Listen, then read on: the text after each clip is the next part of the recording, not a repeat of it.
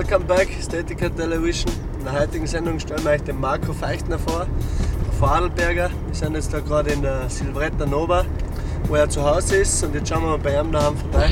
Okay, jetzt sind wir da in St. Gallen Kirch bei Marco Feichtner zu Hause. Den werden wir jetzt einmal einen Besuch abstatten und dann mal schauen, was er uns zu erzählen hat. Auf geht's!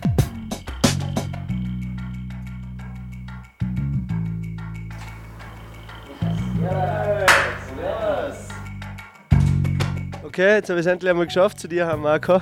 Ich kenne dich ja schon länger, aber die Zuschauer haben ja keine Ahnung, wer du bist. Magst du dir mal kurz vorstellen, was du so machst, wie alt du bist und so weiter und so fort? Ja, servus miteinander, ich bin der Marco Feichner. Äh, meine Kollegen nennen mich Fichtel, ich bin 23 Jahre alt. Ich fahre seit äh, nun seit 14 Jahren Snowboard und bin seit ungefähr drei bis vier Jahren Snowboard Pro. Ja, wie bist du dazu gekommen, ein Snowboard-Profi zu werden? Ja, ziemlich eine schwere Frage eigentlich. Früher war es nie so, dass man dachte, dass ich mal Snowboard-Profi werde, aber dann mittlerweile habe ich mit der Zeit habe ich dann gesehen, dass ich einfach habe die Heftel gesehen und die ganzen Snowboard-Videos gesehen und da dachte ich, das muss ich auch irgendwie schaffen können. Oder? Das ist noch ein bisschen eingebissen und durch verschiedene Möglichkeiten, was ich bekommen habe, habe ich es dann irgendwie geschafft. Okay, Marco, du bist ja seit Jahren bei den Pirates beim Filmen. Magst du mal kurz erklären, wer die Pirates sind? Die Geschichte über die Piraten ist eigentlich das ist eine, Crew, die hauptsächlich aus Freunden besteht. Das war einfach die Idee, dass wir uns einfach, dass die einzelnen Fahrer, wir waren ja damals alle No-Name-Fahrer, was dabei waren, dass wir uns einfach die Chance ermöglichen, einfach einen Namen im ganzen Snowboard-Business irgendwie zu machen. Ja. irgendwie. Und darum, der erste Film war Shoot Your Friends. Ich war next door to mein Baden, Shoot Your Friends. Also war ziemlich gepisst. Das Shoot Your Friends ist ja 2003 rausgekommen. Das ist ja mittlerweile auch drei Jahre her sozusagen. Hast du schon ganz schön rausgehauen zu der Zeit. Aber dann im Jahr drauf, beim, beim nächsten Film, beim Pirate Radio, hast du gleich den ersten Part abgesandt. Warst dann zufrieden mit deiner Performance? Ich war gestoked, dass ich mehr zusammengekriegt habe. Ich war gestoked, dass ich den ersten Part gekriegt habe. Auf jeden Fall. Kannst du dich noch an ein paar Tricks erinnern?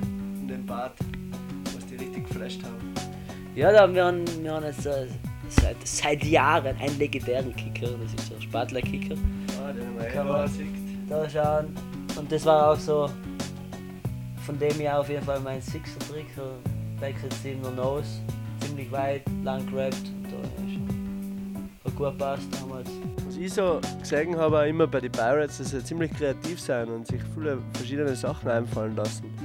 So auch mit den Intros und allem drum und dran.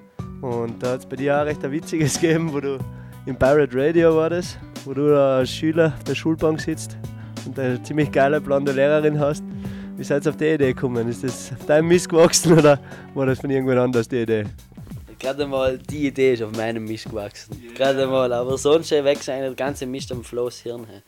Der ist so der ganze Brain Dude, wo das alles hat.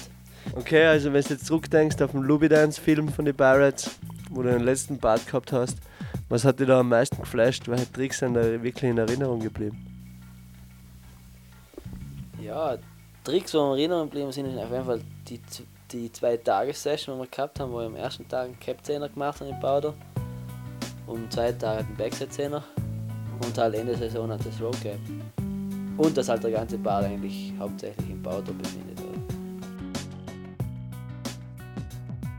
Ja, Marco, du bist sicher auch schon einiges getravelt in deiner Snowboard-Karriere. Wo hast du denn schon hin verschlagen? Ja, wie gesagt, im ganzen Geschehen bin ich ziemlich noch neu. Also so viel Travel bin ich noch nicht, wie ich eigentlich wollte und halt wollen würde gerne. also auf die Art. Also das erste Jahr mit den Pirates waren wir halt eine Zeit in Schweden oben. Und letztes Jahr hat es mir eher so Richtung, Richtung Japan verschlagen, war ich dreimal in Japan. China war ich jetzt schon zweimal. Und halt Europa war schon ein paar Länder. Aber wie gesagt, auf meiner Liste sind schon ein paar. Wie ist das so in Japan? Was, was fährt man da meistens? Ja, es war halt letztes Jahr, wo das erste Mal im Snowboardfahren drüben war, war es eine ziemliche, ziemliche zahre Umstellung für mich vom ganzen Snowboardfahren her und vom, vom Terror und, und, und alles eigentlich. Mit ganzen Augen musst du einen total, total andere Blickfeld kriegen für das. Dadurch, dass es so massig Schnee hat drüben, musst du halt schauen, wo halt die Bäume sind verschneit, gibt halt Bilder so auf den Bäumen, sind so Schneepolster. Ja, und wie gesagt, ein bisschen Dropdowns kann man, gibt es Sommer, aber sonst Massig Schnee. Massig Schnee, das ist alles. Massig Schnee. Okay, Marco, zum Schluss noch einmal. Hast du noch jemanden, den du danken willst, der dir so weit geholfen hat in deiner Karriere? Ja, auf jeden Fall meine Eltern. Zuerst einmal ein fettes Dankeschön, dass sie mir da das, dass sie mir da immer hinter mir gestanden sind. Und meiner Freundin, weil ich Winterzeit nicht gerade viel da bin. Meinen Freunden beraten, ein Ästhetiker. Auf jeden. Cool. Ja, Mann, das war's von uns. Wir werden jetzt wieder weiterschauen. Marco, danke für die Zeit. High five. Und wir sehen uns am Berg. Juhu!